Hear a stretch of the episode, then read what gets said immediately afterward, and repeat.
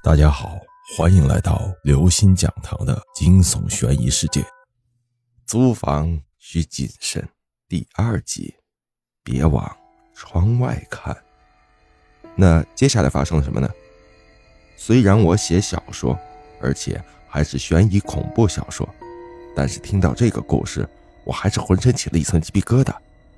小虎盯着我的眼睛，一字一顿地说：“那个女孩。”被吓得神经错乱，直接从楼上跳了下去。八楼，这个高度足以吞噬他的生命。我浑身激灵灵的打了一个冷战。我的出租屋也是在八楼。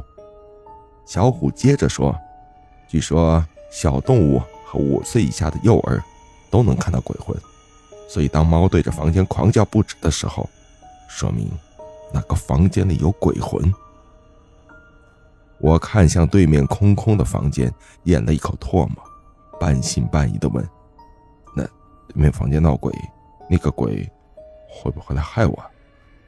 小虎说道：“只要你不去招惹他，他不会主动来害你的。”我这才稍微安心了一点，想换个话题就说：“哎呀，搬了这么多东西也怪累的，咱们出去吃个饭吧。”说着，我起身往外就走，可是小虎却皱起了眉头。刚刚那只小花猫呢？吃完饭，天已经黑了下来。小虎要回学校，路过我的出租屋楼下，所以先把我送到了楼下。就在这时，他的眼睛直勾勾的盯在我的后上方。我转过头，发现那正是八楼出租屋的房间。我问他在看什么，他却什么也不说。回到出租屋，看着自己的新环境。我心中有了一丝舒坦，但是想着小鬼讲的那个鬼故事，心中也多了一丝恐惧。然后我晃了晃脑袋，告诉自己不要瞎想，那或许只是小虎编出来骗自己的。我把笔记本电脑放在桌子上，打开后建立了一个新文档。我现在仅有的一点灵感，就是从小虎嘴中听到的那个故事中得来的。怎么把那个故事改编一下，变成我自己的呢？我想了半天，也没有更多的想法。就在这时，我眼角余光发现窗外有什么东西在动。我一转过头，愣住了。对面楼的房间里，一个女孩正站在窗前，她就那么直直的站着，像是正在往我的屋子里看。我站起身，走到窗边，仔细的向对面看去。那个女孩穿着睡衣，披散着头发。由于背着灯光，看不清她的脸，那个模样倒有点像恐怖片里的女鬼。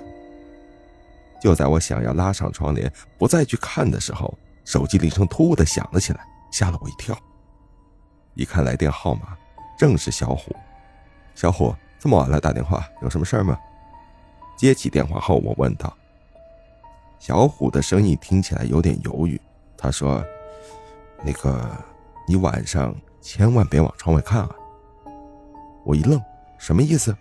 刚问完这句话，我突然想起来有件事儿不对劲儿啊！在楼下的时候，我看见我出租屋所在这栋楼与对面的楼相差，怎么说也有二三十米。可是刚刚我看见对面那个女孩，好像就在我前方五六米左右的距离。于是我再次抬起头，这次我赫然发现，那个女孩不知何时居然向我靠近了。此时，他就站在我的身后。我顿时明白过来，那个女孩并不在对面的楼，她就在我的屋子里，我的身后。这时，窗子突然“砰”的一声自动打开，然后一个白色的身影从我身边快速的飘过，顺着窗户掉了下去。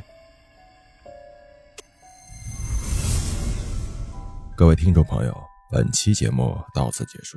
如果您喜欢，请关注、订阅、点赞、转发四连击，谢谢您的支持，我们下期再见。